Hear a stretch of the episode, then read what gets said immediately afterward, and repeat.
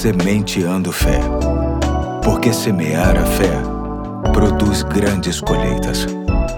Olá, aqui é o Pastor Eduardo. Hoje é sábado, dia 30 de abril de 2022 e com prazer termina esta semana de reflexões contigo, trazendo o último ponto da série O Valor da Palavra, que tem como texto básico 2 Timóteo 3, 16 e 17, que diz: Toda a Escritura é inspirada por Deus e útil para o ensino, para a repreensão, para a correção e para a instrução na justiça, para que o homem de Deus seja apto e plenamente preparado para toda boa obra. Encerro hoje com o verso 17, que diz: Para que o homem de Deus seja apto e plenamente preparado para toda boa obra. Primeiramente, é bom esclarecer que a expressão homem no texto aqui é genérica, ou seja, Paulo, o apóstolo, autor do texto, está pensando nos homens e mulheres de Deus. Então, a escritura foi inspirada por Deus para o ensino, repreensão, correção e instrução na justiça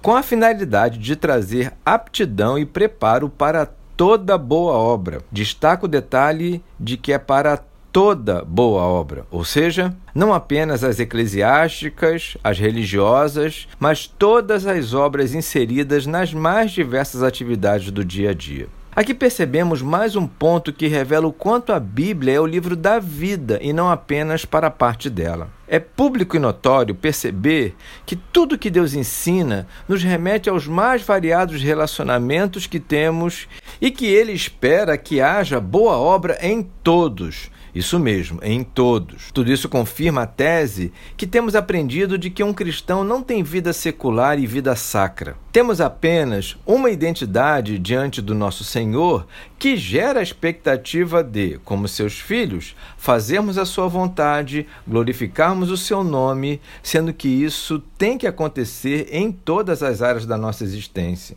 Além do mais, fazer boas obras é algo muito bom tanto para quem recebe como para quem faz. O que Deus requer de nós há de nos proporcionar muita alegria e realização.